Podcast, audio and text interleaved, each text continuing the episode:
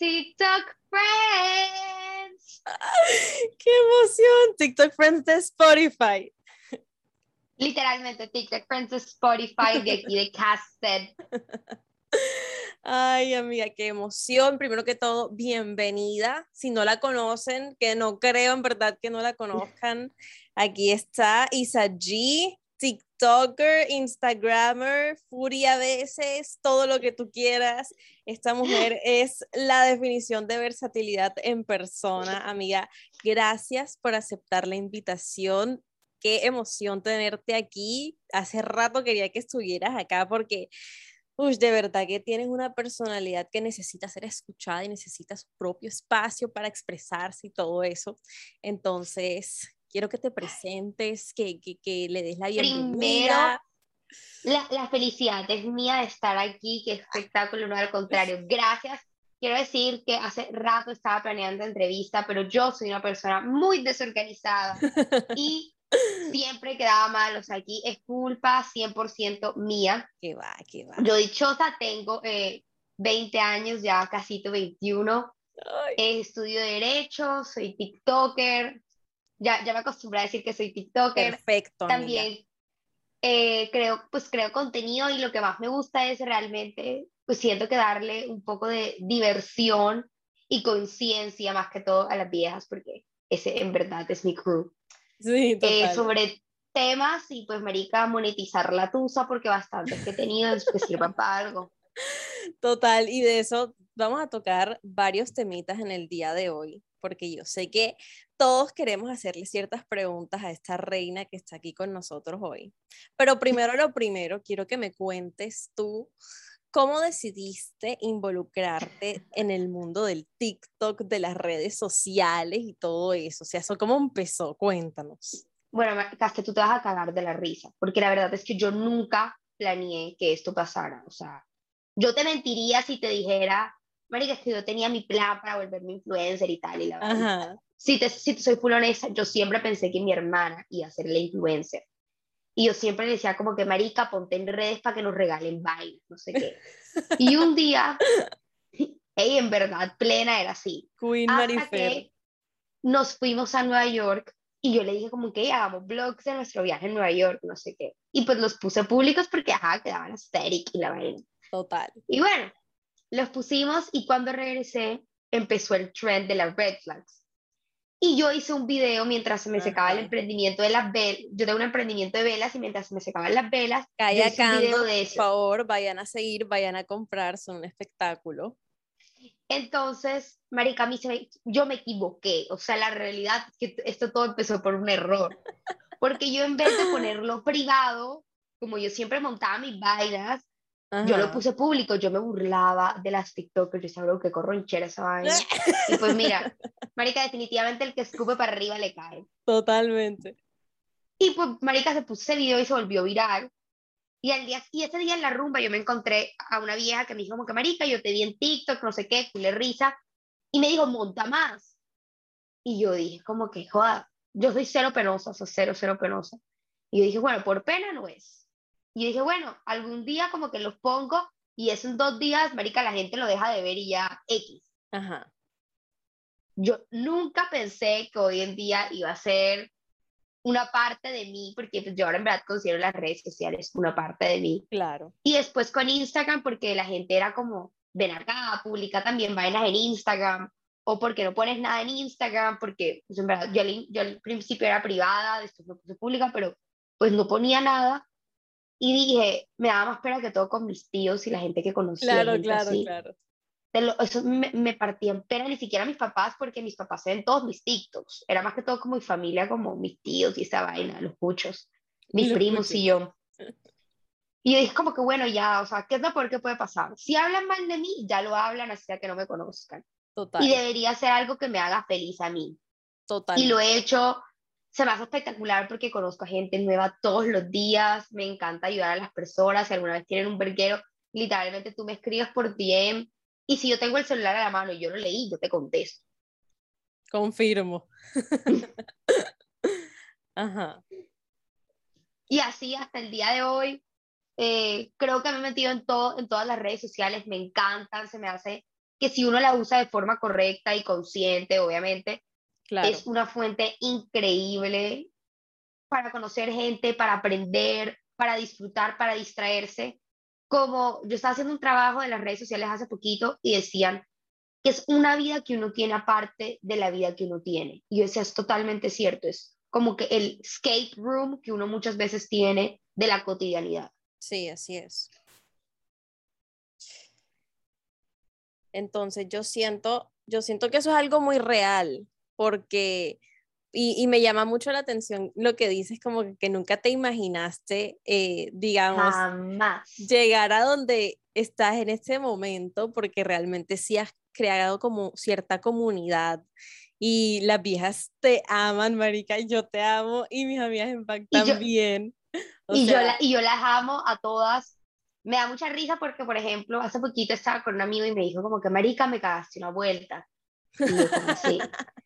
me dijo, marica, me estaba vacilando una peladita y la peladita me dijo, hey, llevamos más de cuatro meses y allí dice que si a los cuatro meses no ha pasado nada, eso es que no va para ningún lado. Tal y cual. lo Y el man obviamente cagaba la risa porque y yo le decía, qué bien, ojalá, y fue puta, qué felicidad. Total. Porque a mí también me costaba, esto pues desde la parte de la creación de contenido a uno le cuesta mucho aceptar que uno ha creado una comunidad.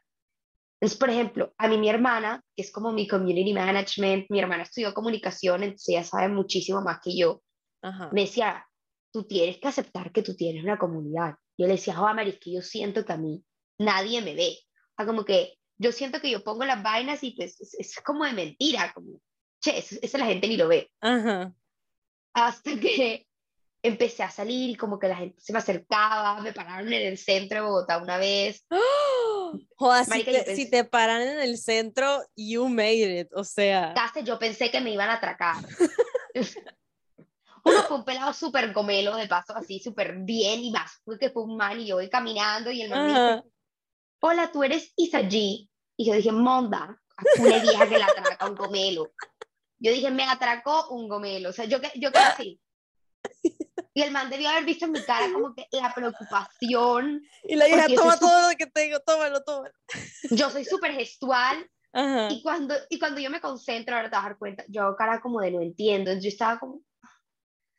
¿Qué? Y me dijo, ¿me puedo tomar una foto contigo? Ay, oye. Marica, yo, yo como que obviamente no sé qué, ya ahí en el momento que le dije como que, hey, se me, me, dieron tres paros en el corazón porque yo dije, este man me atracó y terminando siendo algo totalmente diferente. Pero algo que me encanta, digamos, mucha gente en las redes sociales dice que les tiran hate. Yo siento que la comunidad que yo he creado, pues obviamente hay comentarios negativos como en todo y hay gente que dice como que no está de acuerdo, pero son muchísimas, muchísimas, muchísimas más que siento que son las vías que me dicen, hey, un comentario tuyo me alegró el día, o marica, tenías razón, me di cuenta que mi novio me estaba haciendo daño, claro. o puta, me despertaste una situación que yo digo, esa es mi motivación para todos los días pensar contenido y decir, hey, yo también estaba en los zapatos de ser una vieja del que el man se burlaba en la cara y yo como una pendeja seguía ahí porque pues a todas tenemos complejo de rehabilitadora. Wow, horrible, marica. Yo le he hecho la culpa a, a Dare Waldorf y a Chuck Bass porque yo decía, marica, si esa vieja pudo rehabilitar a Chuck, yo también puedo hacerlo con mi Chuck criollo. Pero la verdad es que no.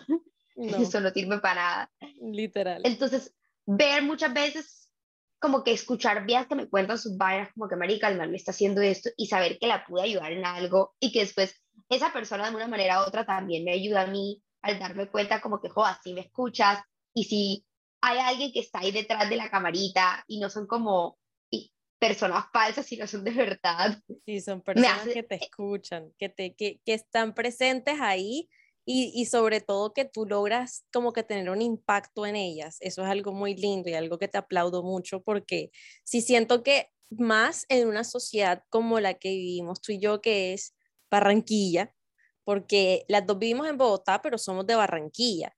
Y de verdad que aquí el estereotipo de man, joda, aparecen fotocopias todos, todos cachones, todos de una porquería de verdad. Entonces, Total. Sí. Y, y, que yo siento que nosotras hemos creado también, lamentablemente, que esa es la imagen que nosotras queremos. Entonces, por ejemplo, yo, yo tengo muchos amigos que son una porquería, son malos que son la porquería, que son buenos, pero digamos, tengo dos o tres que se salvan. Y me dicen, marica, es que yo soy un amor con la vieja, pero te juro que cuando yo no le contesto, cuando yo no la busco, y cuando yo soy mal parido, es que a la vieja le gusto. Y yo he llegado a comprender de que lamentablemente, como uno crece en esa idiosincrasia de que es lo que a uno le gusta, uno termina creando el man así.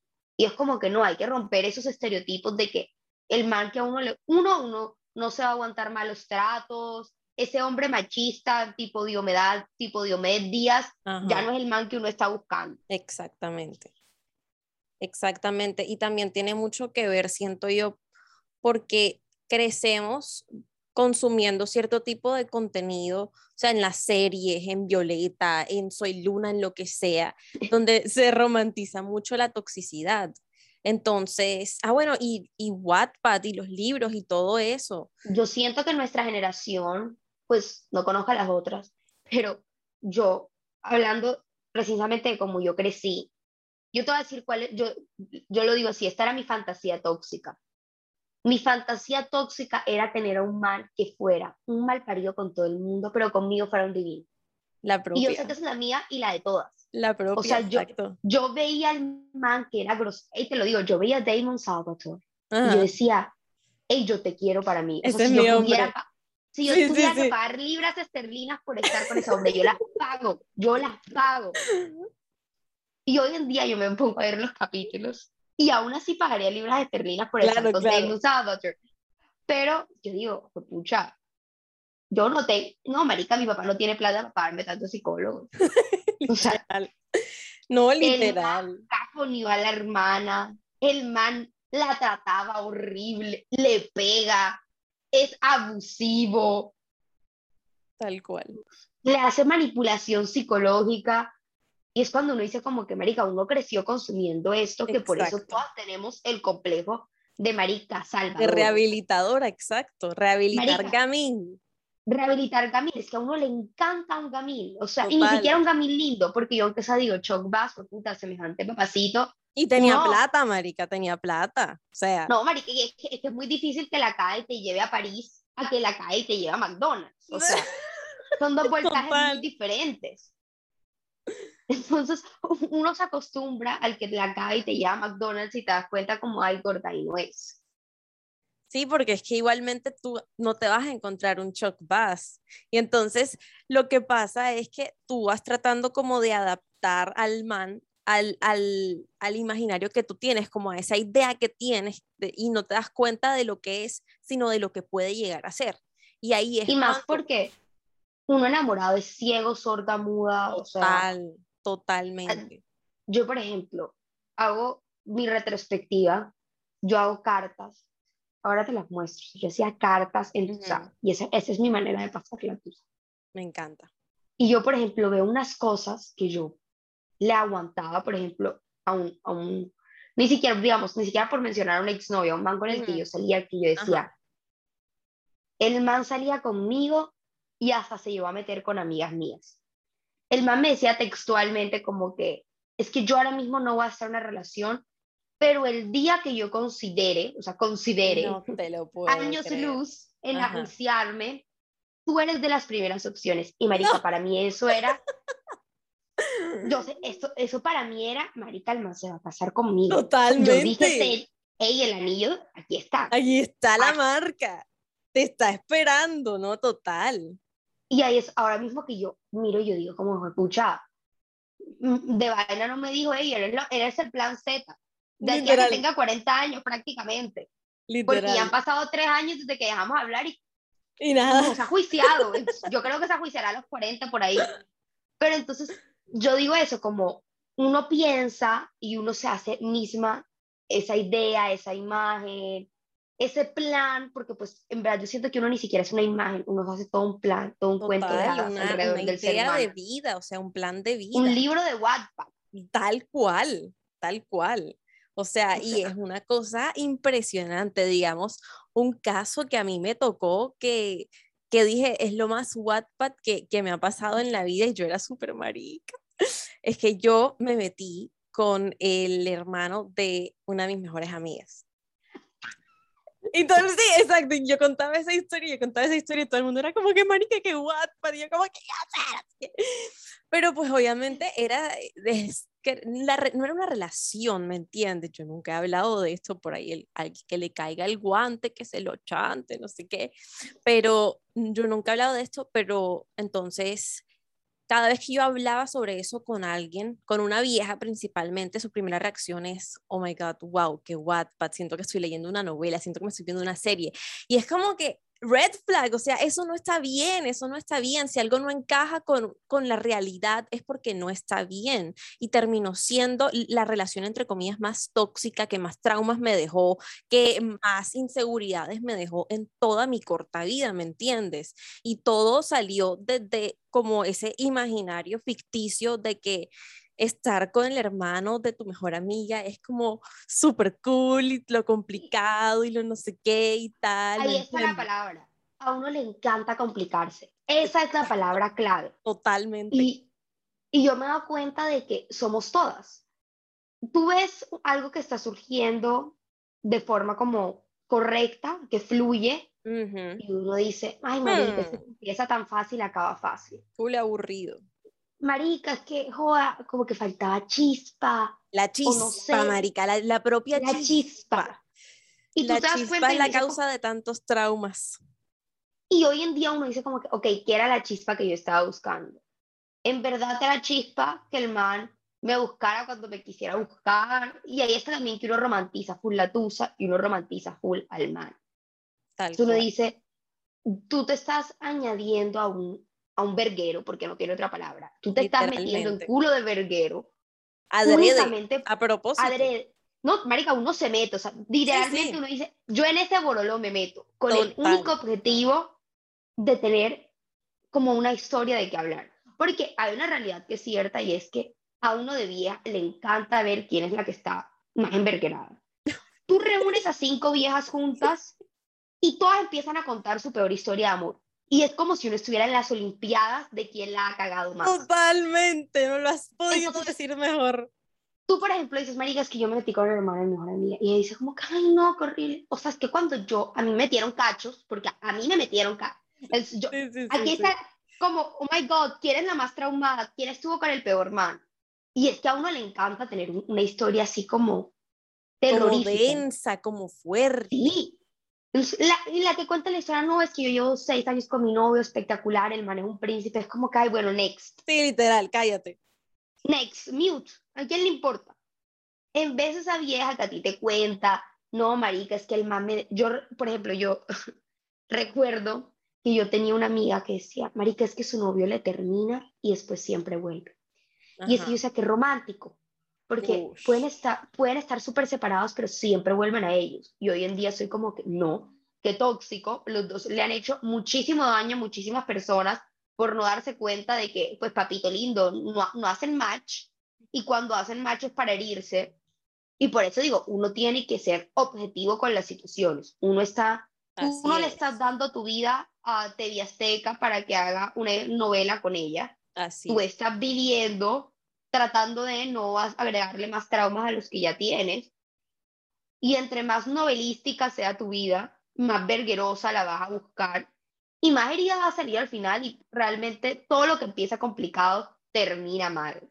Totalmente, o sea, es que igual eso es algo que yo hablé de eso en uno de mis primeros capítulos, que fue uno como ser humano, como individuo, necesita atención, pero más allá de atención necesita como ese factor emocionante. O sea, como ese Uno necesita que le alimenten el ego. Y que le alimenten el ego, tal cual. Entonces, como que si subes y bajas eh, en el ego y, y, hay alguien que te da un poquito, pero después te lo quita, entonces tú necesitas buscar esa, esa fuente de atención otra vez. Y ahí es cuando empieza como un ciclo de, de toxicidad que no se acaba nunca. O sea, literal. ¿No? Y, no se acaba nunca. Yo, por ejemplo, digo, eh, la última relación en la que tuve, digamos, estaba en un momento que yo te digo, oh amiga, digna de una novela, o sea, de esos días que tú dices, puta, no perdí toda la dignidad por una llamada, porque si no la hubiera perdido toda. Perdí casi toda, pero me quedé con un por ciento. Qué bueno, amiga. Pero, puta, ese un por ciento lo valoro. Pero hasta que un día yo estaba aquí sentada, no se me olvida, y yo dije, me doy pena. O sea, no había otra palabra. Yo dije, me doy pena. Sí, eh, yo, yo soy de las que cree que el amor no se acaba, sino que se transforma. Yo dije en ese momento, yo lo amo. Probablemente era en, esa en ese momento la persona a la que más había amado y la concepción de amor que yo tenía en ese momento, pues uno va creciendo y la va madurando, pero en ese momento era eso, era esa hasta pequeña obsesión que tenía. Y yo dije, Marica, pero si no lo suelto ahora, no lo voy a soltar nunca. Porque lo que pasa es que ya, me, ya estaba adicta a él, no hay otra palabra, y ni siquiera adicta a estar con él, sino adicta a sufrir por él. Adicta a que él fuera el motivo de que yo estuviera triste, adicta a que él fuera el motivo de que yo quisiera una fiesta, porque sí somos, adicta a que yo pusiera un story, en, en ese momento era PRIV, y él estaba en mi PRIV, y la idea era, marica, que él pusiera el story donde yo me viera divina, Hermosa, para que más sufriera. Y para que te respondiera y después empezara otra vez la conversación y ta, ta, ta, ta, ta. Y yo, y yo era la que la mayoría de veces buscaba la manera de que él me buscara.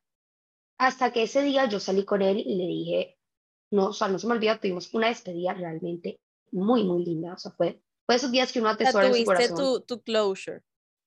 Sí, él me, él me dijo, tenemos que salir porque tengo que hablar, tenemos que hablar de algo, como que okay. de su familia. Y yo, sí, claro, perfecto.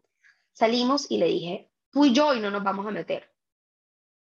No nos vamos a dar un beso, nada. Y así fue.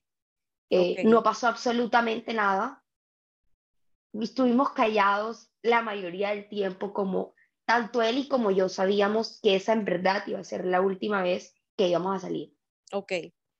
Y lo último que me dijo fue como, Juan, nunca piensas que no, nunca piensas que no te quise. Y yo no se lo dije en ese momento porque pues obviamente soy una pussy y yo como, te amo, vuelve conmigo. o sea, ese, ese, era mi pensamiento, si uno es realista. Claro, claro. Pero cuando me bajé el carro, yo dije, yo sé que es el amor que yo no quiero volver a tener, porque yo sé que él nunca me quiso de verdad. Quiso a la persona que él quería tener a su lado, quiso a la Isabela bacana, a la Isabela chévere, pero realmente, realmente a mí la palabra querer nunca lo logro hacer, porque cuando tú quieres a alguien, tú no la lastimas adrede. Así es. Y es lo que yo digo que uno tiene que un día despertar, y esa decisión la tomamos nosotras, despertar y decir, lamentablemente yo no soy un personaje de un libro de Wattpad, que va a terminar con una historia linda y vas a decir, ay, felices por siempre. Not really. Tal cual. La verdad es que soy una persona de carne y hueso y este es una parte de uno de los mil capítulos que voy a tener en mi vida. Así es. Y te toca, a una es la que le toca Marica poner el punto final. Porque como me dijo una vez mi amiga, ningún man va a dejar de ordeñar la, el, ordeñar la leche si le están regalando la vaca. Wow. Marica, es una amiga agropecuaria, but she knows. But she knows. Sí, sí, un, un, poco agropecuario el consejo, pero, pero le aplaudo la analogía, la verdad, está muy acertada. O sea, no hay que. Y, y con esto tampoco queremos decir como que. O sea, no hay que culpabilizarse, siento yo. Por eso es importante hablar de esto, porque es que todas hemos estado ahí todas hemos estado ahí, o sea, todas hemos tenido ese complejo de, de, de, personaje de Wattpad, de si no me da atención es porque está guardando sus sentimientos, pero yo sé que en el fondo él sí me quiere, porque es que hace como tres días me guiñó el ojo, pero entonces de pronto tenía una basurita, ¿me entiendes? O sea, es como todo eso, todas hemos estado ahí y muchas veces uno ni siquiera lo habla, ni siquiera tiene la valentía como de decir, ok, tal vez esto no es lo que estoy pensando yo, sino que realmente el man no me quiere por miedo a parecer unas estúpidas. Y mi amor, realmente sí somos unas estúpidas, ¿me entiendes? Nada we are. Y estamos en la edad de ser estúpida. Tal porque a uno le cuesta entenderlo. O sea, si tú me preguntas a mí, yo me siento una señora pensionada. Mija, yo me siento una abuela de casa lista para tener nietos, como que ya... Ella decora la casa. Yo ya me siento una ama de cama pensionada, lista como que para estar con los nietos los domingos. Pero la realidad es que nosotras apenas estamos empezando a vivir nuestras vidas y nos esperan 10.000 años más de corazones rotos, pero no de divorcios, porque, ay Dios, yo te pido por favor que yo nunca me divorcie porque yo siento que yo no lo sobreviviría. Tranquila, amiga. Pero yo, yo siento que uno tiene que aprender. Hay una película que a mí me encanta que dice, He's just not that into you. Simplemente, Marica, Las cosas. a uno le han enseñado que hay mil maneras de que la persona se atraiga a ti. Entonces, uno va al gym, uno es social, pero no tan social. Uno es loca, pero no tan loca. Uno sale, pero no tanto. O sea, Marica, uno le dicen, puta, hace la pelada perfecta. Y el man va a estar ahí. Hace poquito estaba hablando con mi mamá de eso. Mi mamá es que es que tú te tienes que dar tu lugar porque si no el man no va a estar ahí. Yo, mami, hay peladas que dan ocho meses dando su lugar y mira, la zafan. Y hay Así peladas que un día no dieron su lugar la primera vez que se conocieron y ese día también se enamoraron de ellas. Tal cual. Eso queda a un lado. La verdad es que uno es el que toma las riendas de su propia vida y uno a veces tiene que usar gafas y no mirar borroso y darse cuenta de que hay personas que simplemente a uno no lo quieren para algo serio. También es válido si uno quiere estar vacilando, pero uno, uno tiene que despertarse y decir, yo no puedo vivir toda mi vida poniéndole a este man una excusa por todo lo que hace, porque la que al fin y al cabo se termina creyendo las excusas, a veces está inventándoselas, es uno. Y, y es. uno la que un día tiene que levantarse y darse cuenta que uno no está sola en este proceso. Todas hemos estado ciegas por el amor, o sea, Shakira lo dice, marica, ciega, sordomuda, o sea, sí soy. Total. Y todas hemos estado ahí y todas vamos a tener el poder y la valentía para salir de ahí y un día decir, hey, yo sé ni siquiera lo que valgo, porque todos valemos. Yo sé que algún día llegará una persona que me dé el respeto y el valor que yo me merezco. Y mientras no necesito una persona porque yo misma me lo puedo dar. Y no tengo que estar mendigándoselo a este peje lagarto que me cual. contesta dos veces al mes. Tal cual. Sí, así es. Igual también es, como tú dices, no es cuestión de ti, o sea, es también si tú no estás como vibrando con una persona, si esa persona no está vibrando contigo, no es porque tú seas fea o porque sea feo, no es porque tu personalidad sea horrible y no merezcas amor, es simplemente que la persona que a ti te interesa, pues no está interesada en ti de la misma manera en que tú en él o ella.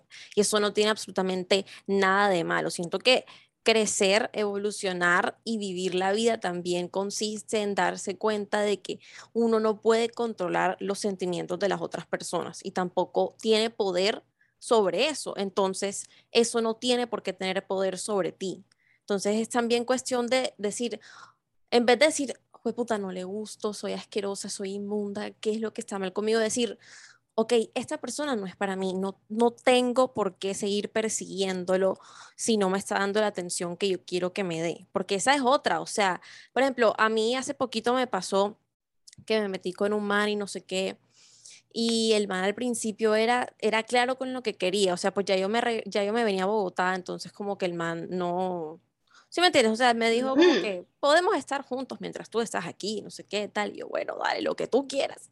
Pero de la nada el man como que cambió por completo y no, no me daba la atención que yo quería, me hacía sentir como que yo era la loca. Y, era- y o sea, fue mi error porque realmente el man era menor que yo, entonces como que, ¿sabes? El nivel Aún así, amiga, no fue tu error. Eso es parte de la vida, no son errores, son Sí. aprendizajes. Así, tal cual. Pero entonces lo que quiero decir es como que, Marica, de un momento a otro, el man simplemente dejó de sentir lo que sentía por mí y eso es válido. Así como yo puedo dejar de sentir eh, lo que sentía por otro man de un momento a otro y eso también es válido porque al fin y al cabo todos somos humanos, todos somos personas que se confunden, personas que están experimentando, personas que buscan unas cosas y terminan dándose cuenta que no quieren esas cosas, sino que quieren otras. Entonces, también es como que no te des tan duro si, si X o Y persona no está interesada en ti. Eso no tiene nada que ver contigo, ni con tu físico, ni con tu personalidad, ni nada. Simplemente no están vibrando en la misma frecuencia y ya. O sea, hay que dejar de meterle tanta mente al asunto porque si no, de verdad, uno se vuelve loco y pensando y diciendo, ¿me entiendes? Marica, hay una vieja que yo amo. O sea, si yo tengo que recomendar un libro a todas las personas que están escuchando, les recomiendo a Laura Angaritas, Laura Romero, perdón, su libro Tu cuerpo te ama. Es súper interactivo de paso, ayuda a sanar muchísimo. Yo me lo leí en pandemia porque, pues, si me conocen, saben, yo sufro depresión. Y en pandemia fue un momento donde mi cuerpo y yo tuvimos, digamos así, una recaída. Y cuando me lo estaba leyendo, algo que ella decía es que generalmente cuando uno busca un porqué, tú realmente no lo estás buscando si no estás tratando de sanar tu ego. Porque la verdad es que a todas nosotras nos duele, o sea, yo no te mentiría. A mí me encanta, a uno le encanta ser la persona que pierde el interés. A uno le encanta poder ser la persona que dice, como dicen, ganó la tusa, porque es la primera persona que se desinteresa en la otra. Pero te pongo mi caso, yo nunca he sido la persona que termina, a mí siempre me han terminado. O sea, relaciones serias, marica, a mí siempre, ¡ping! Y cuando terminé mi primera relación, yo duré cuadrada como, bueno, cuadrada como un año y medio, pero hablando como tres años con esta persona. Bastante. Y cuando, sí, y de paso, yo era una niña, o sea, eh, o sea, yo sigo siendo una niña, pero ahí era aún más niña. Claro. Y cuando terminé, digamos que obtuve el poder de lo que es ser mujer. ¿Y cuál es el poder de ser mujer? Tener la decisión de decir si sí o si no. Entonces a mí me encantaba ser la malparida de la historia. Y yo lo digo súper shame pero en el momento, Marica Caste me fascinaba. Claro. A mí me encantaba salir con un man y el día decir, ay, no, es que este man no me gusta, y zafarlo, sin darme cuenta que esa persona también tenía sentimientos. Y yo era de esas que, como todavía estaba entusada por esta persona, le hice daño a otras personas de una forma que no estaba bien. Entonces, un día me gustaba la persona y a los dos días ya no me gustaba. Y así fui con varios manes hasta que me volví a cuadrar y estábamos en un momento así, la pic del amor para una época así de Semana Santa, espectacular, Dios en nuestros corazones. Claro, claro. We were so in love. Y el man me dice, bueno, primero me mete cachos, pero después me pide perdón, me ruega, yo, yo le perdono. Porque Ese es el que casi te vuelve atea. Y es el que casi me vuelve atea, pero para eso sigan TikTok. Pero un día de la nada, o sea, out of nowhere, me dice, no eres tú, soy yo. Típica. Me... Y yo decía, ¿qué puta, cómo así? ¿Cómo que tú me dejaste querer a mí? Y eso no lo decía abiertamente porque pues, uno, uno se ve súper mal si esas vainas. Por la realidad es que uno se siente así. ¿Cómo tú me dejaste querer a mí?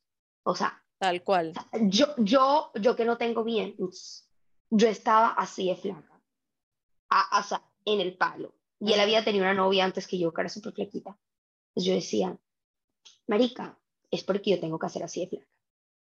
Y yo, no solamente por él, pero a mí sí me influenciaba muchísimo pensar que la vieja antes que mío era así, pues, marica, mi contextura a mí no me da para ser así de flaca. Después veía a la vieja con la que me había metido cachos y a mí todo el mundo me decía, marica, tú eres mucho más linda que ella.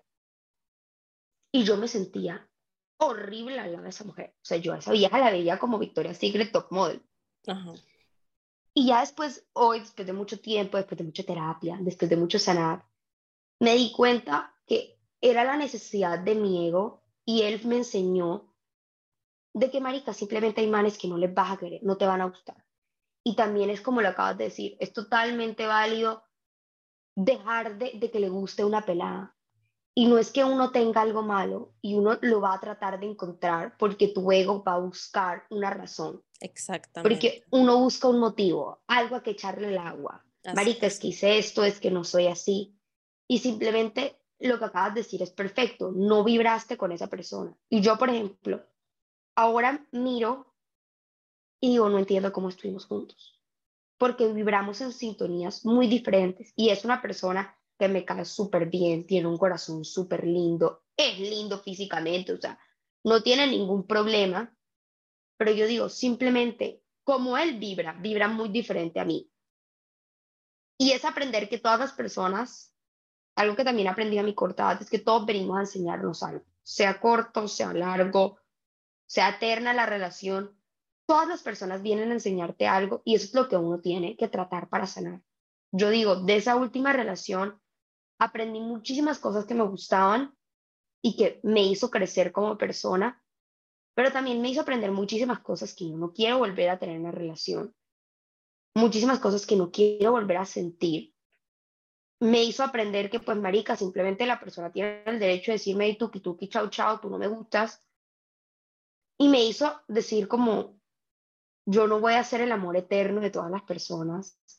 Lo que a uno le decían en, la en Wattpad, en cine y todo eso, que el amor del colegio siempre vas a ser su amor eterno y que no hay ninguna persona como es Paco, es cule vaina falsa, la persona cule paja, la persona tiene toda la libertad de desenamorarse y que uno tiene que aceptar no tener el control de las situaciones, porque al fin y al cabo uno no tiene las situaciones, de, uno no tiene el control de todas las situaciones y nos toca vivir en paz con eso. ¿Que me gusta vivir en paz con eso? Realmente no, por eso voy a terapia. Así es.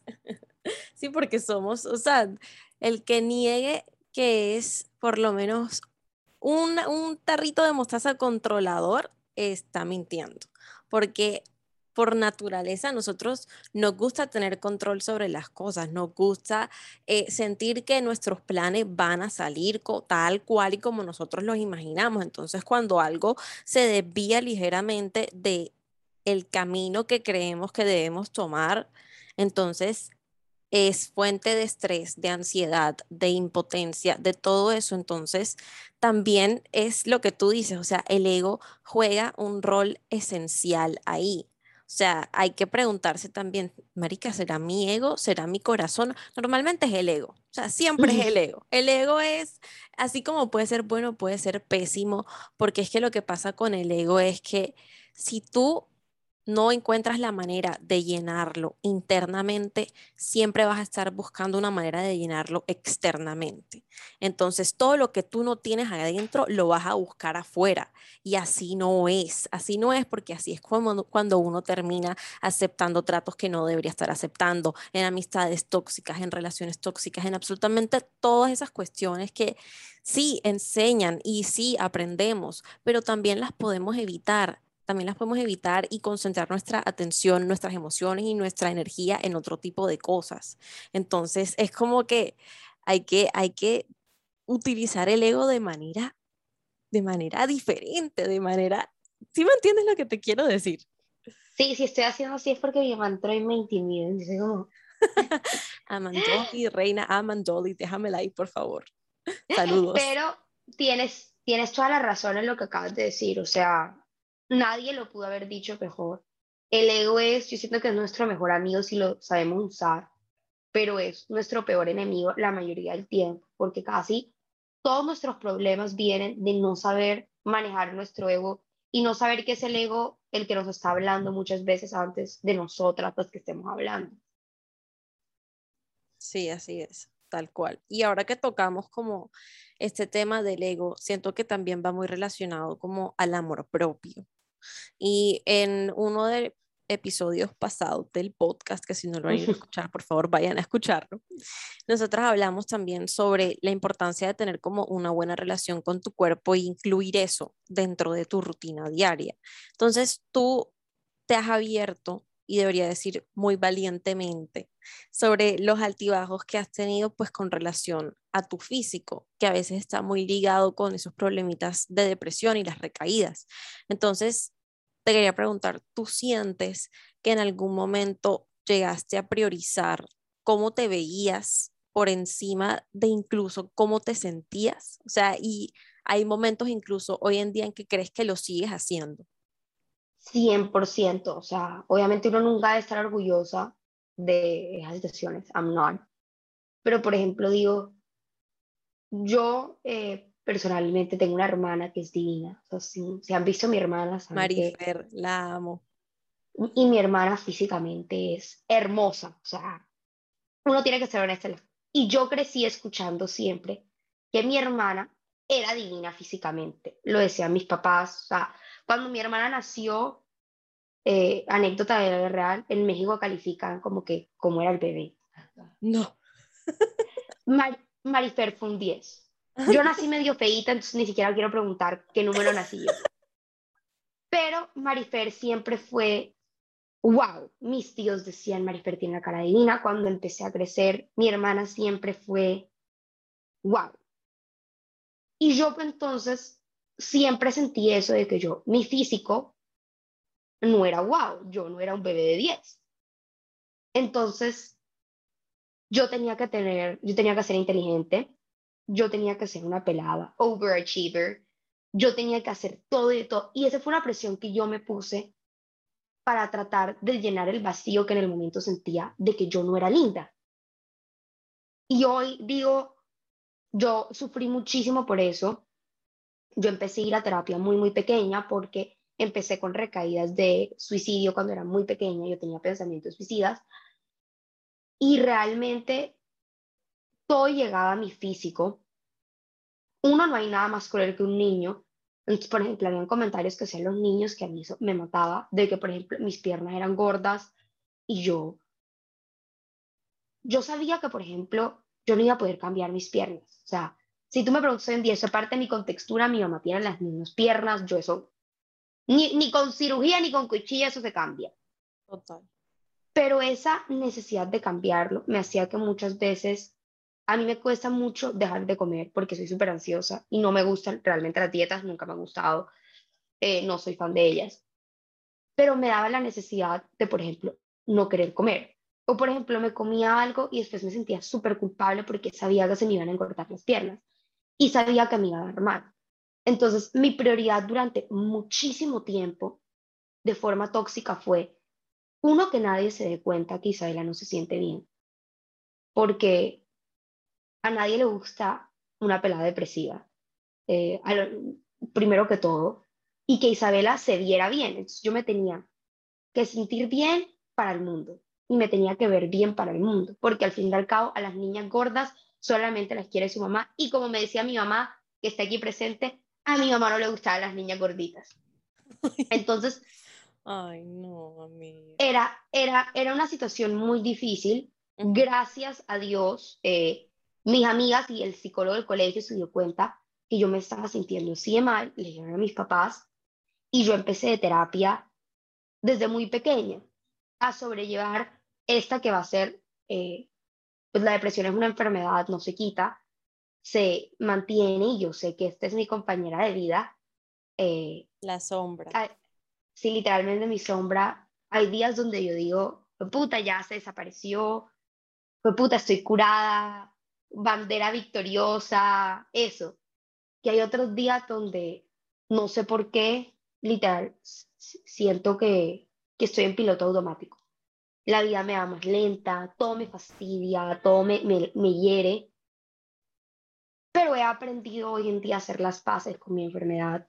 A cuando me siento mal, no juzgarme, sino aprender que hay, hay veces que que siempre va, no, hay veces no, siempre va a ser más importante que uno se sienta bien con uno mismo, no para exteriorizarse al mundo, no para poner un post en Instagram de, ay, cómo me amo, cómo me gusta mi peinado, mi skincare, no, sino a tener un, el verdadero amor propio es cuando tú puedes estar sola y estar en paz con la persona que tú eres.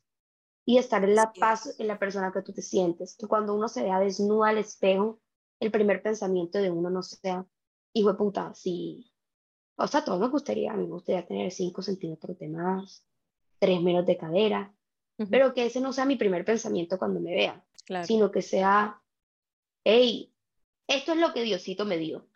Y aunque yo quiera, oh, puta, uno, no tengo la plata para vivir en el quirófano.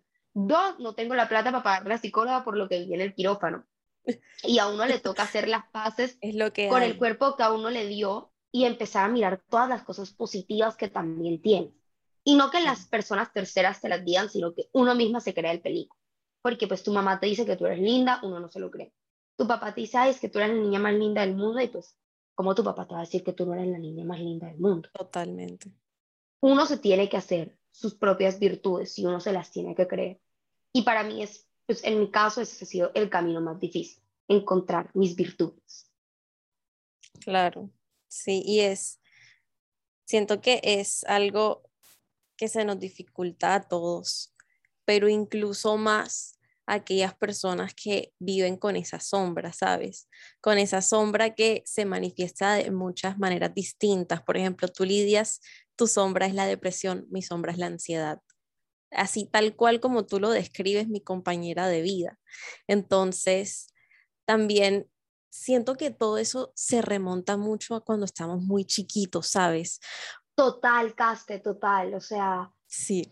Pues puta, te dejo terminar y después digo lo que iba a decir porque te corté. Tranquila, tranquila.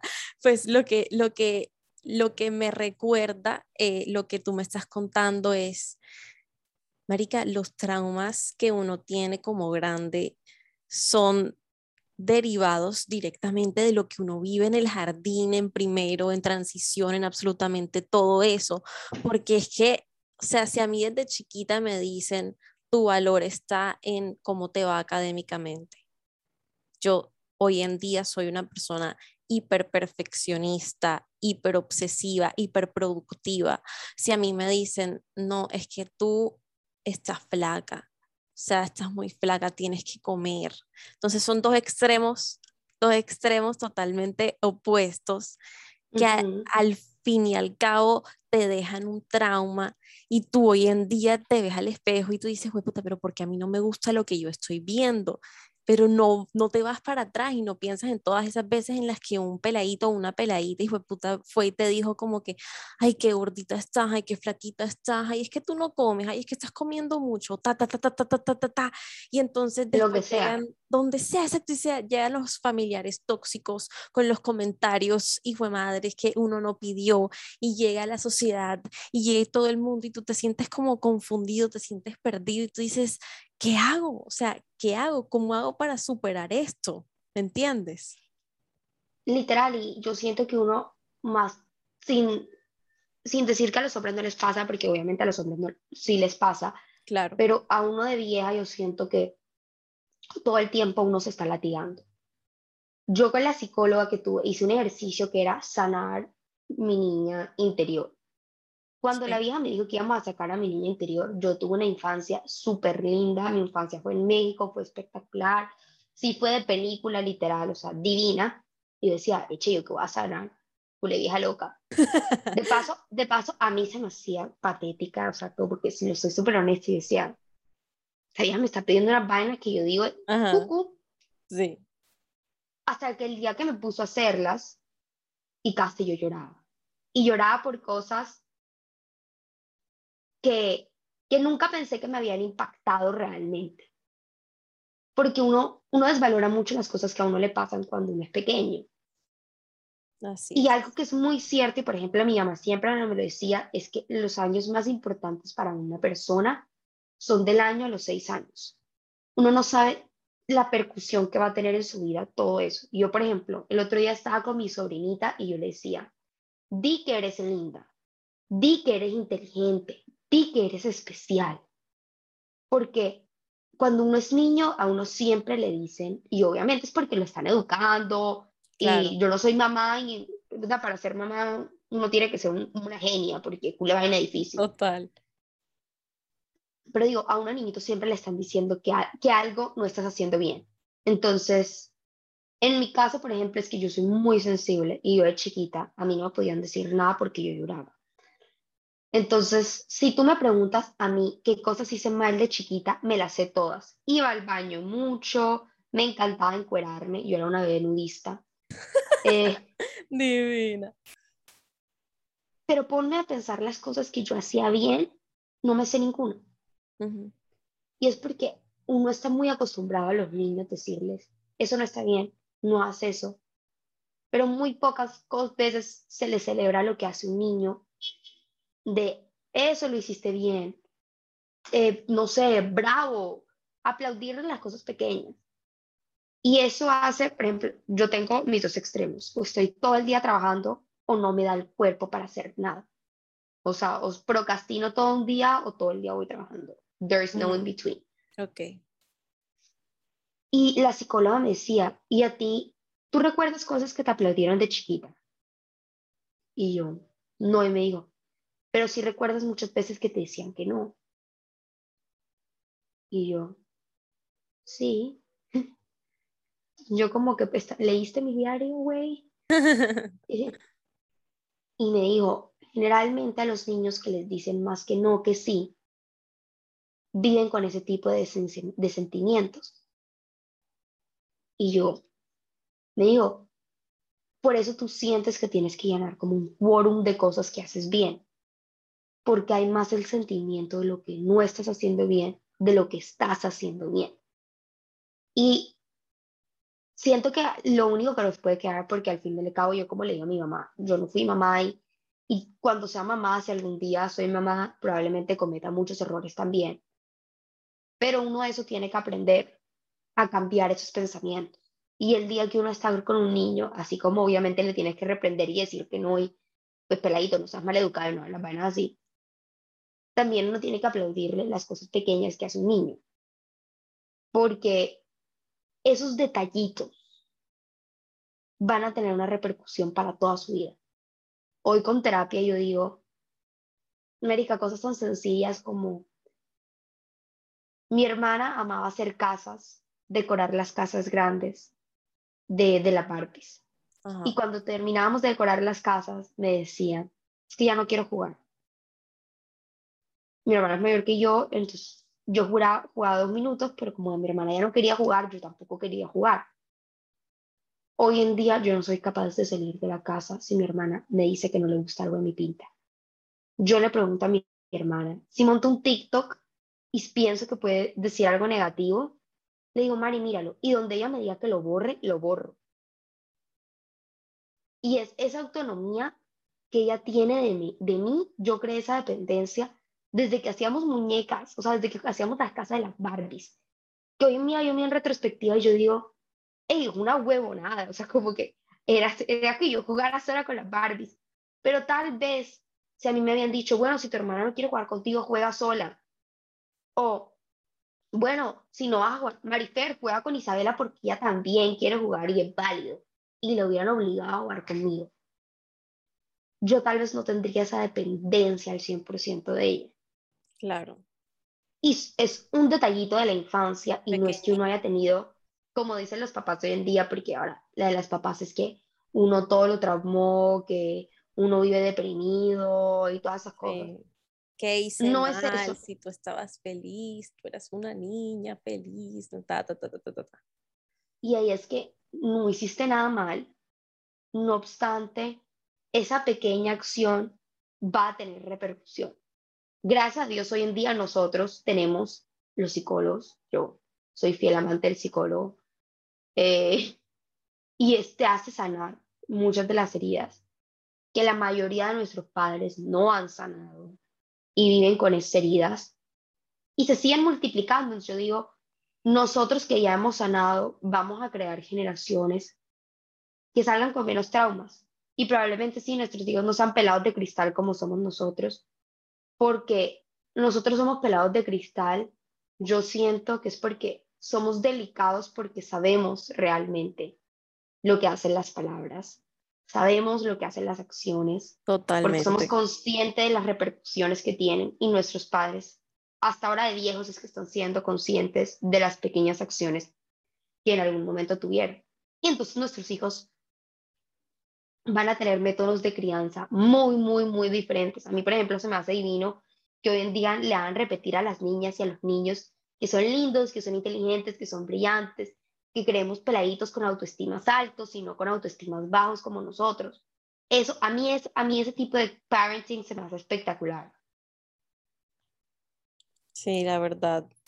Siento que estar tan traumado va a servir de algo en un futuro.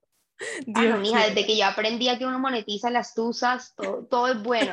Cualquier trauma se saca una buena reflexión. Total, amiga, total.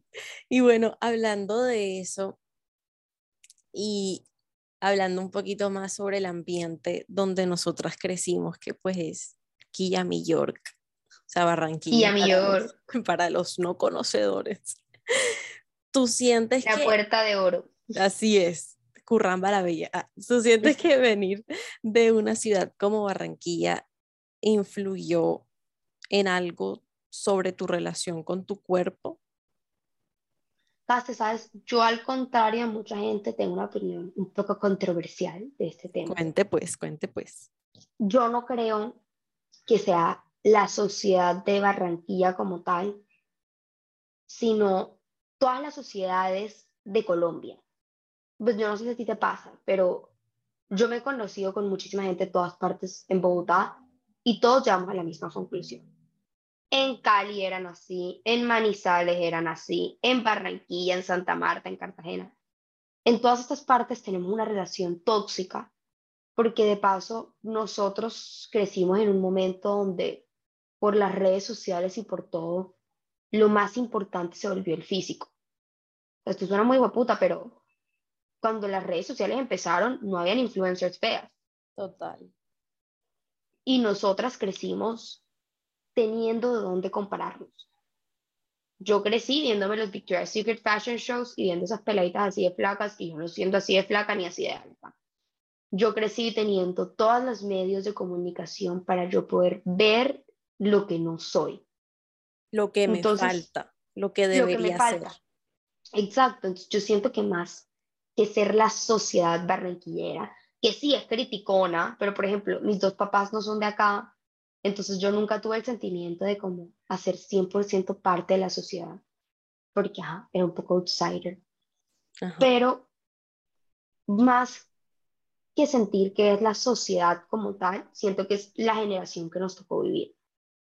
Una generación que tenemos toda la mano, toda la información posible también. O sea, porque si te quería volver bulímica, mija, tú entrabas a Google, ¿cómo volverme bulímica? Y te decía, métete el dedo. Si querías saber, Erika, por ejemplo, a mí me pasaba, si yo quería sentirme más, más depresiva, buscaba quotes depresivos. Y tenía de dónde arraigarme para sentirme aún más triste. En mis peores momentos, cuando yo, yo digo, para suicidarte uno tiene que tener mucha fuerza. Yo, si te soy honesta, nunca la tuve, porque para suicidarse uno tiene que tener valentía pero yo buscaba cómo suicidarme sin que me duela. Five ways to kill yourself. Creo que hasta iba a buscar Killing You for Dummies. Vaina así. Y uno tenía toda la mano. Y uno tenía, aunque tus papás fueran los más controladores, uno tenía un celular con un Instagram, un Twitter, un Tumblr, un WhatsApp, todo. Y a mí se me hace que más que la sociedad que te criticara, eran todas esas opciones que uno tenía para o hacerte sentir bien o hacerte sentir muy, muy, muy mal. Y la mayoría de veces yo siento que uno tiraba más para hacer sentir mal que hacerse sentir bien.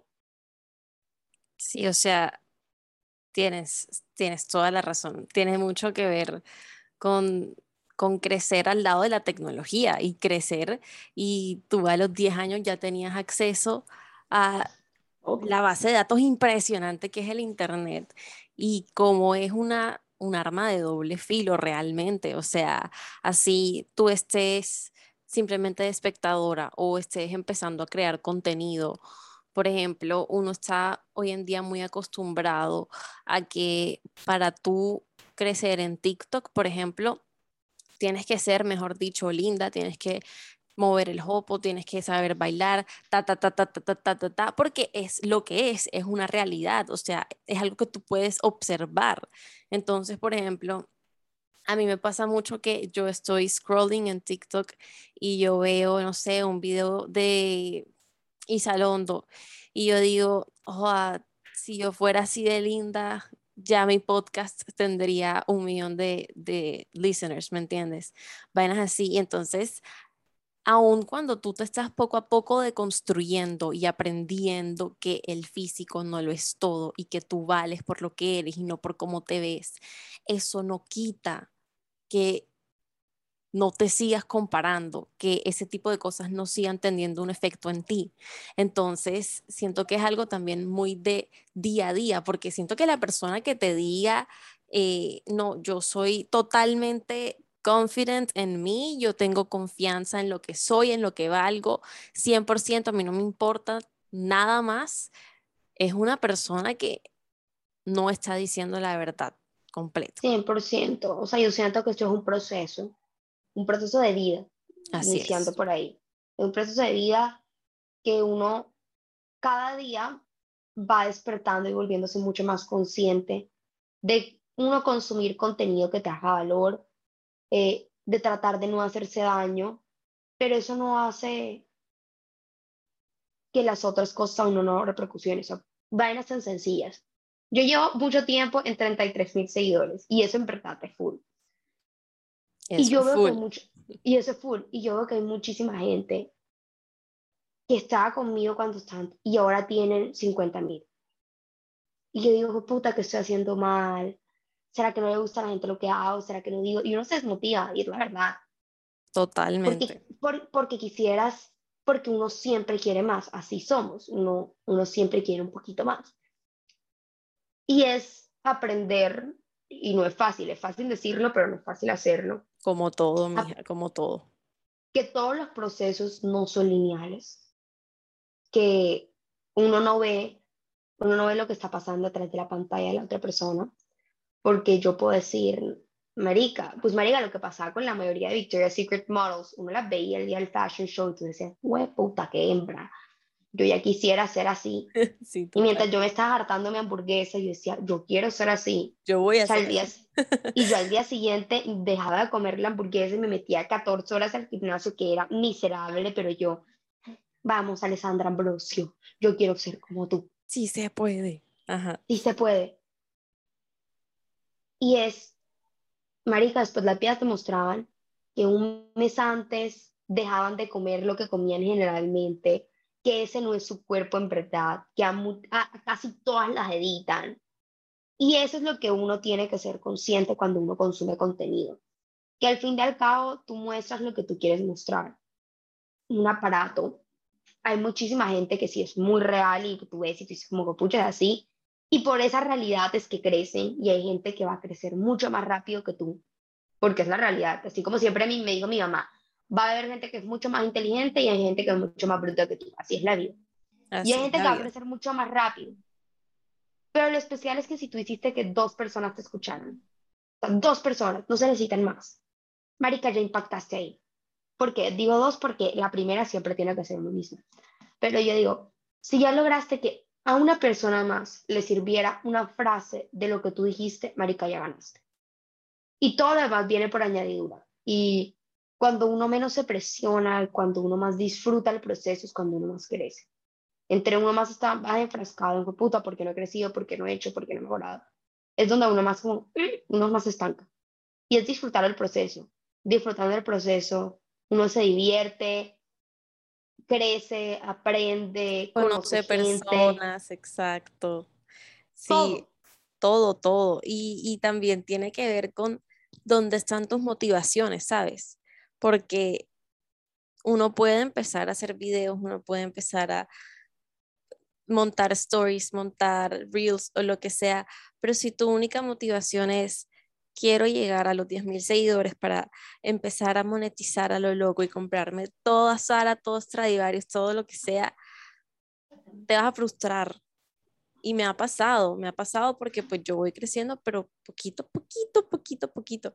Pero a mí en verdad me encanta lo que estoy haciendo, siento que está muy relacionado con mi carrera, con mi futuro, es algo que yo quiero proyectar en un, en un futuro.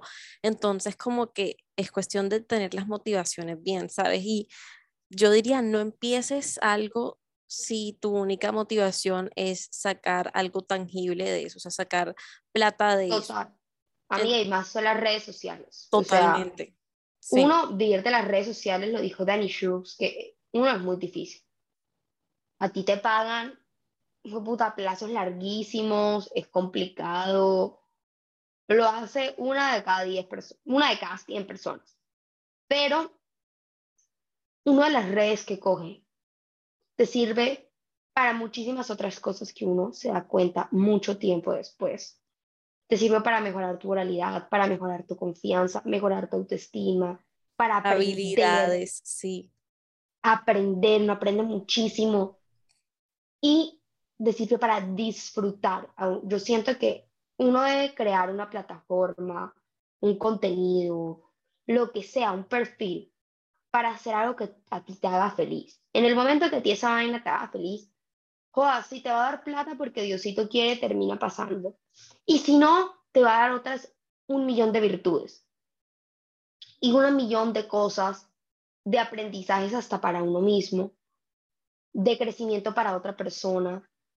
Y eso vale más que la 30 mil ropa entre varios, que yo también quisiera comprarme, pero primero tengo que pagar lo que estoy endeudada. Así es, tal cual. Y también me llama mucho la atención eso que dices de como que uno en verdad nunca sabe lo que está, o sea, uno nada más ve como el producto final, ¿sabes? Como el video, la, entre comillas, sátira, lo cómico, pero uno no está ahí contigo para saber cómo fue tu proceso para sanar eso de lo que estás hablando. Entonces, sientes que de alguna forma las redes, cuando hablas sobre tus recaídas con la depresión, con tu cuerpo, con incluso los manes, con todas esas relaciones, sientes que se ha vuelto como una especie de coping mechanism para tu... 100%. Sí, sí, sí. Yo, yo digo todo el tiempo que cuando, o sea, yo hoy en día me burlo de muchísimas cosas y puedo hablar con sátira, pero marica, yo derramé más lágrimas que gotas del río Magdalena. Fue puta, yo sí chillé. O sea, yo sí chillé mis compañeros del curso de pueden decir, cuando yo no lloraba por uno, lloraba por el otro. Marica, yo sí logré llorar. Pero hoy en día digo como, todo fue un aprendizaje, soy la persona que soy por eso. Con la depresión, a mí me pasaba que yo, a mí me lograba, me faltaba mucho aceptar lo que tenía. Yo, a mí me costaba mucho decirle a la gente como que, pues sí, marica, soy depresiva. Y más como, porque uno siempre se reúne de la gente que te dice como que, puta, esa gente está loca o vainas así. Claro. O porque yo soy una persona tan alegre. Sí. Era, era como, qué mundano. No. Yo por mucho tiempo no le decía nada y me quedaba callada. Y en el momento donde lo empecé a decir y lo empecé a aceptar y empecé a realmente aceptar que es mi compañera de vida, darme cuenta que era una persona ansiosa también y que tal vez por querer ocultarle al mundo me estaba ocultando a mí y causar sanar. Estaba backing me, como que estaba echándome tres pasos atrás de lo que debía estar. En el momento que empecé a hablar, darme cuenta que uno no estaba sola, que era un proceso y que marica, cada día es un proceso y yo veo los TikToks y digo, ese día me sentía así hoy me siento mejor. Porque yo soy mi propia TikTok friend y yo veo mis videos y me cago de la risa. Total. Y yo te lo digo, yo veo mis videos y me cago de la risa. Pero yo digo, me ayuda a sanarme a mí todos los días. A mí TikTok me ayuda a sanar muchísimo. Por eso yo digo, a mucha gente le hace mal las redes sociales, a mí se me hacen espectaculares. Me ayuda a sanar, me ayuda a centrarme, me ayuda a tener una voz que muchas veces sentí que no tenía. Y eso es lo que me hace más feliz del mundo. Porque sé que como yo a veces digo unas cosas puedo ser la voz de algunas personas que también se sienten así, o puedo ser la voz de muchísimas personas que quisieran escuchar eso. Es decir, a mí en mis peores momentos me hubiera gustado escuchar que alguien me dijera, hey, estaba ahí y uno sale de eso. Y uno no sale al 100% porque, ajá, saben la gente dice, no, marica, todo el mundo se pone triste. La gente que es como yo sabe que no es tan fácil. Totalmente. Pero en el momento que que TikTok me ayudó esa herramienta de aceptarlo y de hacerme sentir más real lo que tengo. Marica, te lo puedo decir que mi vida cambió al 100%. Hoy mi novio lo puede decir, marica, o sea, TikTok y las redes sociales hacen parte de mí, o sea, suena súper cliché, pero 100%, o sea, yo siento que cada persona que me sigue en verdad es mi amiga, yo siento que cada persona que ve un TikTok me da felicidad. Cada persona que alguien me comenta que me dice que es relate me escribe por Instagram, es como, joda, hey, de lo que quieras.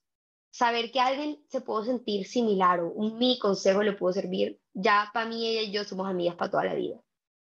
Y tú sientes que eso, o sea, la manera en la que eso se ha convertido como parte de tu vida hoy en día, tiene algo que ver con la cantidad de seguidores o la cantidad de personas que te comentan o dan like o simplemente tú lo haces independientemente de, de cuánta gente lo vea o cuánta gente le dé like o lo que sea.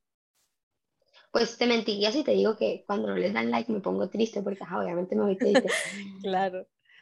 Pero sí, yo digo que entre más crece la comunidad, más acompañada me siento en el proceso, por decirlo así. Claro. Como que sí, es muy lindo eso. Siento, siento que, que hay más Isagis, por decirlo así. Hay muchos TikTok friends en todas partes y eso me hace mucho feliz. Pero aunque obviamente siento que me ayuda un poco más cuando la gente le da like, comenta, se relaciona, solamente el acto de hablar y descargarme para mí es terapéutico. Yo me levanto y estoy todo el día pensando en cómo, ay, qué TikTok voy a hacer hoy porque a mí me da felicidad grabarme hablando mierda. A mí me da pura serotonina hacer un TikTok y verlo y decir, fue puta, qué risa. Eh, o decir como que joda, este story time, espero que le relacione a alguien, o contar algo porque me nace. Solamente poder grabarlo a mí ya me da felicidad. Ya con eso me siento 10 de 10. Eso me, me alegro mucho, ¿sabes? Y también puedo como relate un poco a eso porque es algo parecido con, con el podcast. Con tus podcasts, obvio. Sí, o sea, yo, yo me siento y hablo y descargo mucho y siento que cuando uno está como... Eh, entre comillas, creando contenido para alguien más, uno también está creando para uno mismo. Entonces, como que si yo me siento y yo hablo, yo analizo cómo me siento, igual harás tú. Entonces, siento que es algo muy lindo y muy terapéutico porque uno puede como vent y, y, y hacer catarsis y decir, y así nada más lo vean 12 personas o lo que sea. Es como lo estoy haciendo, ¿sabes? O sea, estoy documentando algo que es importante para mí, tú estás sacando algo positivo, ¿me entiendes? Esto, esto y, y qué chévere, marica, porque lo haces por ti. O sea, te lo digo de verdad. Y, joa, te aseguro que tú no eres la misma persona que eras cuando empezaste a grabar el podcast. Tal cual. Y vas, y va a ser algo que puede crecer rápido, puede crecer lento, pero para ti es un crecimiento espectacular. Porque que tú te sientes a hacer lo que, yo te lo digo, yo quería empezar un podcast hace rato y aquí estoy procrastinándolo. Que solamente ya lo hayas hecho es espectacular. O sea, wow, qué capa eres. Hay que celebrarse los méritos. Sí, porque Total. o sea, muy duro y uno se le olvida parar y decir, mira lo que he logrado, así sea un poquito, así sea que me paré de la cama, que me bañé, que me alisté, lo que sea, hay que celebrarlo. Entonces, gracias por decirme eso me, hace sentir muy bien y saber que los escuchas de verdad, porque yo, yo soy muy fan tuya. Y para los que están escuchando también es lo mismo, o sea, traten de celebrar cada pequeña cosita que hacen, que los acerque, así sea un milímetro, un paso, eh, un metro a eso que ustedes quieren conseguir, a ese sueño que ven tan lejano, porque dicen, me falta ser más lindo, me falta ser más linda, me falta que mi personalidad sea parecida a la de tal persona que vi en TikTok. No, o sea, uno, ¿por qué uno tiene que ser quien es? Porque es que entonces si tú ganas seguidores o tú, no sé, empiezas a hacer cosas y ver resultados a partir de eso, no vas a ver resultados relacionados contigo, sino con esta persona, este personaje que estás creando. Ese no eres tú. ¿me entiendes? Entonces siempre hay que ser como muy fiel a quién es uno y va a haber gente que no le guste, va a haber gente que hable mal de ti a tus espaldas, va a haber gente que te diga como que, ojalá que cringy porque montas eso. Así sean tus mismos amigos tuyos, o sea, me ha pasado que yo monto algo y llega un amigo y me dice como que, ¿cuál es la necesidad de montar eso? Y yo soy como que es mi es mi podcast, es mi Instagram, yo monto lo que a mí se me dé la gana. Y lo mismo, o sea, si tú no quieres crear contenido, si tú no quieres ser influencer, lo que sea, si te da pena montar una foto, pero tú sientes que te ves hermoso, te ves hermosa, monta esa puta foto, ¿a quién le importa? O sea, si te importa a ti, eso es lo único, eso es lo único que a la larga va a importar. O sea, Así tiene que ser, uno tiene que vivir para uno y uno tiene que dejar de vivir para el resto, porque si no, la vida se va en un momentico y ¿qué hiciste? Viviste para los demás y no viviste para ti. Marica, y todo el mundo va a opinar hasta que tú no hagas un culo. Porque si no haces un culo, van a decir, Marica, es que no hiciste un culo. Y si haces, vas a decir que porque haces eso. Uno al fin y al cabo vive para uno y le rinde cuentas solamente a uno y pues a la baja a los papás, obviamente. Pero, sí, Marica, esa es la verdad. Pero lo que tú dijiste es muy, muy cierto. Es tú. plataforma, es tu contenido, tú haces y te dices lo que tú quieras decir y te sientes feliz por lo que tú haces, punto. Y si a la otra gente no le gusta, ay papito lindo, es muy fácil, no te gustó, no lo escuches, no te gustó, no me sigas. Estás jodiendo, te bloqueo, así de fácil. Así. Tal cual. Así, easy going. Literal. Entonces, bueno, yo, yo tengo una pregunta más y es como, tú sientes que, o sea, ¿cómo crees que era tu vida antes? ¿Y cómo crees que ha, ha ido cambiando a medida de que empezaste como a tomar las redes sociales más en serio? Ok. Uno, oh, pregunta difícil, escuchadora, buena periodista. gracias, mamá, gracias. Uno siendo más consciente del contenido que uno crea. Pues digamos, cuando empecé y cuando no me tomaba esto en serio, puedes ver los 30.000 TikToks donde yo me burlaba de cuando la gente me decía que era famosa. Y yo, ¡ira! Yo hasta el día de hoy no me siento famosa, pero yo, ¡ira! Pero eh, no me hacía, o sea, tipo, yo sentía que yo podía hablar de lo que quisiera porque al fin y al cabo nadie lo veía. Hoy en día soy consciente que habrá TikToks que lo ven mil personas, habrá TikToks que lo ven 200. Pero, así sea que lo haya visto una persona, tengo que ser consciente de que le estoy dando un contenido de valor y que no haga nada triggering para esa persona. Trato de ser como muy consciente de eso. Claro. Mi vida personal, yo me he abierto a contar toda mi vida y por eso tengo que aceptar que muchas veces comenten sobre ciertas cosas. Entonces, por ejemplo, si yo hablo de cómo me siento con mi cuerpo o cómo me siento como eso, de mi depresión, que me hagan preguntas, no puedo sentir como, ay, qué abusivo, porque yo abrí mi vida a que me pudieran preguntar. Entonces, es tener también la responsabilidad de así como me abrí para que, que para que conocieran el deber que tengo de responder sobre ciertas cosas. No sobre todo, porque uno no tiene que responder sobre todo, pero sí sobre, digamos, las cosas en las que me he abierto. Tres, consciente de las personas que son protagonistas de, de mis historias, aparte de mí. De tratar de no contarlos como... Los susodichos. Los susodichos y susodichas. De no ponerlas como alguien negativo al 100%, claro. sino personas como yo que pues, al pasar de la vida han cometido errores y han hecho cosas yo creo que nunca, ni en sus peores sueños, ni en sus peores pesadillas ni terrores pensaron que yo iba a hablar de ellos. Pero... Ven acá una pregunta, ¿y alguna vez como que te llegan y te dicen, te escriben los... O sea, Para nada. No, nada. Eh, eh, ellos saben quiénes son. ellos saben. Ellos no lo dudan, créeme. Y lo saben porque también hay días que se lo han dicho, América, si alguna vez llegan a escuchar eso, yo nunca pensé que les iba a dañar alguna relación o algo así, nunca fue a propósito. Créanme que nunca fue a propósito. Pero eh, me cago en la risa porque yo nunca he hecho sus nombres y ellos muchas veces se echan al agua como ay, es mi exnovia, yo soy el del cuento de tal y yo, tú eres bruto. Si yo fuera mi exnovio, yo no diría que soy mi exnovio, bruto. Total, total. Pero digamos, ser consciente de eso, al igual que eso, eh, pienso que algo que me ayuda mucho a hacer también es ser mucho más consciente de mi relación conmigo misma. Como que si estoy proyectando muchísimas cosas positivas, no puedo fingirle a la gente lo que no soy. Por eso trato de ser lo más real todo el tiempo. Y también trato de ser lo más prudente. Yo soy súper imprudente. Todo el tiempo porque, escucha, es muy diferente que antes dijeran, ay, Isabela hizo un comentario que, por poner ejemplo, algo que nunca van a escuchar de mí, pero fue puta que sabía ser asqueroso porque está gorda antes de que creara contenido. Ahora, que siento que si lo dijeran, la gente sería como, bro, que monda de paz. Yo no creo que cualquier drama, pues cualquier drama te trae fama, pero yo no quiero fama de esa manera. Yo ni siquiera quería fama.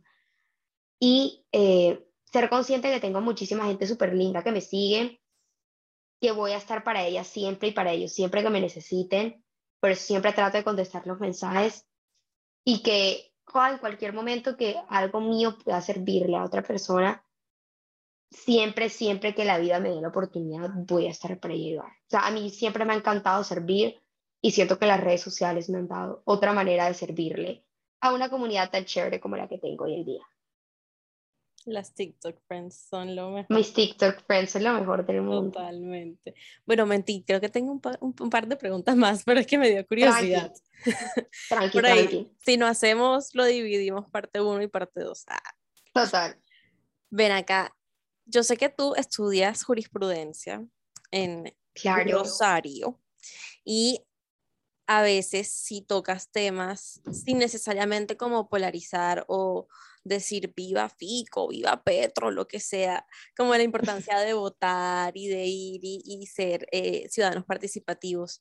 ¿Tú sientes que has logrado como que eh, introducir aspectos de tu carrera en esto que estás haciendo o en su defecto es algo que, quisieras hacer a futuro, como que cómo te proyectas mezclando esos dos mundos tipo Hannah Montana, se me hace muy, muy curioso eso. Marica Cast, es muy cierto, como que muy pertinente tu pregunta porque yo al inicio, como te lo digo, nunca pensé que esto se iba a volver algo como es hoy en día y que quiero que siga creciendo muchísimo más. Y de un tiempo para acá decidí que quería, yo amo, a mí me encanta mi carrera y que quería involucrar participantes de mi carrera en el contenido. Uh trato de hacerlo, por ejemplo, el tema del aborto se me hizo súper pertinente hablarlo, más que todo porque nosotras somos mujeres y es nuestro deber educarnos sobre el tema y respetar las opiniones de las otras personas. Así como eh, cuando pasó todo lo de las elecciones, ahora que están todas las elecciones, tengo también muchas ideas bacanas para eso, porque se me hace que uno de joven critica mucho. Yo de joven me atrevo a decir que yo amo criticar a Colombia, me fascina pero como critico es mi deber instruirme para criticar. Y por eso digo, hey, tenemos que darnos la oportunidad de leer, yo sé que el voto es más que todo pasional, pero de leer aunque sea por quién vas a votar, de votar, la importancia de votar, porque Marica, y si tú no votas y estás escuchando esto, el que no vote no tiene derecho a quedarse, así de fácil. Totalmente. Y me ha gustado ir introduciendo un poquito en, en mi contenido no me gustan los contenidos polarizantes. Tengo una amiga TikToker que se llama Valentina Mora y las dos hablamos del tema. Yo siento que muchas veces la gente. Ay, yo soy súper fan. Mándale saludos. Ella es un amor. Yo le digo. Pero ella yo hemos hablado de eso, de que muchas veces la gente por hacer drama o por hablar del tema o, marica, por conseguir follow, eso sí es fácil, polarizan muchísimos estos temas. Y la realidad es que la polarización solamente nos ha llevado a extremos más difíciles. A mí me gusta, ni yo creo que nunca dije ni por quién voté, ni por quién voy a votar, y tampoco lo voy a decir, porque en mi pensamiento, así sea que yo influya a una persona en lo que yo voy a votar, no es lo que yo quiero. Yo quiero que tú tomes tu decisión porque, Marica, pensaste y dijiste, esa hijo de puta persona a mí me gustó. Y yo lo que te quiero dar es las, las herramientas para que tú busques y tú digas, hey, esta persona me gustó y esta persona no. Eh, se me hace que es la manera en que a mí me gustaría meter mi carrera, sobre todo mucho sobre eh, temas que uno no tiene conocimiento, como los proyectos de ley. Claro. Hay, muchos, hay muchos senadores y, que han tratado de hacer cosas para, un, para una Colombia diferente, para una Colombia de un primer mundo. Y lamentablemente son los senadores que más censura tienen y que menos publicidad uno, uno está muy pendiente en estos tiempos de campaña, todos somos politólogos. Pero ahí apenas se acaba la campaña, uno se le olvida que el órgano más importante son los congresistas. Y América, el Congreso hay de todo y me encantaría. Lo que más quiero hacer es hablar sobre los proyectos de ley que se me hacen más importantes. Te motivo, te motivo a que lo hagas porque siento que cada vez que has como eh, incluido esas pequeñas cositas en tus stories o en tu, en, en tu Instagram, a mí me han servido mucho. Entonces, y sé que a muchas personas también, entonces, y me gusta mucho tu tono, me gusta mucho tu tono y todo eso, entonces sí te motivo para que lo hagas, para que cojas fuerza y sigas haciéndolo, porque hay que empezar a, juntar todo para, para mí, a monetizar más y que me invites por allá a Acapulco algún día a tu mansión o lo que sea. Total, y a mí te digo, más que todo monetizar, pues obviamente quiero monetizar, quiero estar con plata, ¿quién no? ¿Quién pero, no? Literalmente, ¿quién no? El que diga que no es mentira pero más que eso es poder saber que uno crea conciencia. A mí nada me da más rabia que cuando mi papá, mi tío, mi primo, lo que sea, me menosprecian, y eso que yo estudio derecho, porque soy joven. Entonces el comentario es, es que tú no viste en la época de la violencia. es que los jóvenes hoy en día solo sirven para protestar. Así es. Y yo digo, puta, sí, la verdad es que los jóvenes no vimos la época de la violencia, pero vivimos en una época donde tenemos la oportunidad de conocer para hablar y votar por una persona. Así Que es. corresponda un cambio debido. Y si queremos el cambio, no hay un mañana si no hay un hoy. Hay que investigar, hay que votar, hay que cambiar. Ey, con un tweet se hace la diferencia. Sí, tal cual. Eso, eso también me da mucha rabia, eso lo repito a mi mamá muchas veces. Tú no viviste cuando todos estábamos, las guerrillas no nos dejaban pasar, bla, bla, bla, bla. Entonces Sí, sí, me la gusta mucho. finca. Sí, sí, sí, sí. Me gusta mucho que estés pensando en eso y en verdad te motiva mucho. Y la última pregunta del día de hoy, no sé si me la vas a soltar, pero yo ayer estaba stalkeando tu TikTok y yo vi un TikTok que decía que tú habías bailado la canción de High School Musical como si fuera Gabriela. y mira, yo me quedé esperando ese story time y no lo encontré. Es que no ha llegado a los likes. Yo dije que cuando llegara a Sí, 500 sí, sí, likes. sí. Por eso, por eso. Entonces, si la quieres Pero, soltar marica, yo- aquí, Yo te la suelto. eso va. Yo me fui, a- yo me fui a un summer camp Ajá. y yo ahí sí te puedo decir que yo tuve la historia de amor de Wattpad con Ah. un final feliz. Qué hermosura. Y la persona con la que salí en el summer camp Ajá. era fan de High School Musical. No, Ajá. no, era, high- era fan de High School Musical. Ay, mami, pero esto sí me da pena que lo escuches. Amandoli, por favor. Amandoli, por favor. Es Gracias. que me corta la inspiración.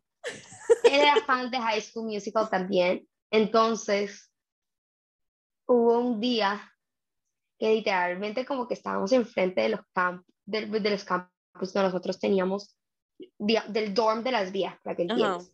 Ajá. Y pusieron la canción de High School Musical, literalmente la de Can I Have Your Dance, Marica, Ajá. se sabía el baile.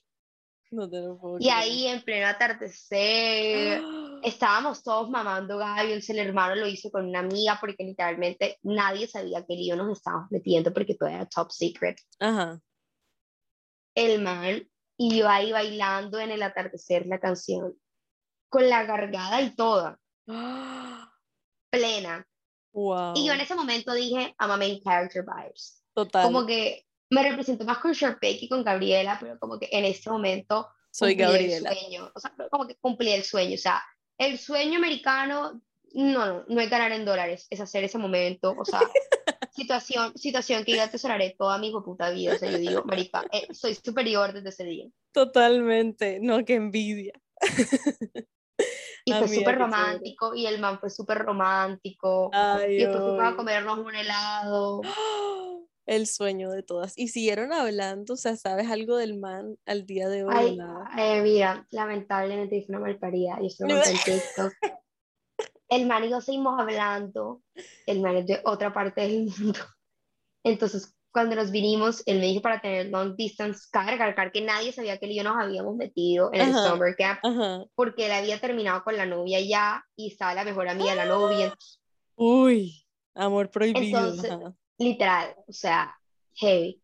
Entonces, pues yo, yo me vine y él y yo hablábamos todos los días y así fue por mucho tiempo hasta que un día yo como que, pues marica, ya, me di cuenta que, que nos estábamos haciendo daño, el man, no estábamos siguiendo adelante con nuestras vidas. Y yo ¿Cuántos recuerdo que yo le dije, yo me fui, eso, eso fue en el año donde yo me gradué del colegio. Ah, ya. Y yo le dije como que, marica, cuando tú vengas a Colombia, yo voy a estar ahí para ti, 100%. Pero él, yo le dije como que, marica, ya dejemos de hablar, como que ya tú, tú- yo, chao, chao. Ajá. Y el man había comprado los tiquetes para venir en enero. No. Yo no iba a saber que en noviembre este pecho se iba a enamorar. Y cuando él iba a venir en, en enero, yo iba a tener no. Ajá. Ferre, ¿o no? No, no, no, no, no. Eh, Este hombre acá, mi novia actual, hasta se acaba de llegar este, el año pasado. Ok, Pero en ok, ese ok. momento, ajá, el susodicho, pues cuando el susodicho vino yo tenía novio y pues yo cachona no soy, no salí con el man ni nada. Y después, mucho tiempo después, él y yo seguimos siendo muy buenos amigos, lo quiero con Ajá. todo mi corazón. Me dijo, yo te dije que ese man te iba a hacer, yo sabía que ese man te iba a hacer daño. Yo lo dije desde el primer día en que los vi juntos. Ay, eché- oye. Y el man hoy en día está cuadrado con una de las viejas que también se fue al summer camp conmigo. Hacen una pareja divina, el man tiene que ser un novio espectacular, o sea, no lo dudo. Ya no hablamos tanto, siento que es porque, ajá, tiene novia y, no tiene que, que respetar y esas vainas. Sí, sí, eso dicen. Eso dicen. Pero marica, él sabe que yo, pues puta, lo quiero un montón. Es el man que me enseñó a mí a darme mi lugar, es un príncipe, es un espectáculo, un caballero. O sea, de ese hombre no tengo ningún comentario negativo que decir. De ese no hay Al contrario, de ese al contrario, yo hice un TikTok diciendo que la malparida y fui yo. Ok, ya, ya, ya sé cuál es. Mira, yo soy fan fiel. Vengaste. Ahora sonríe para poner un sorry. Eso va.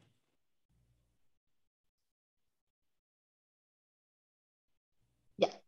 Tú también sonríe ahora. Esperen un, un momento, televidentes.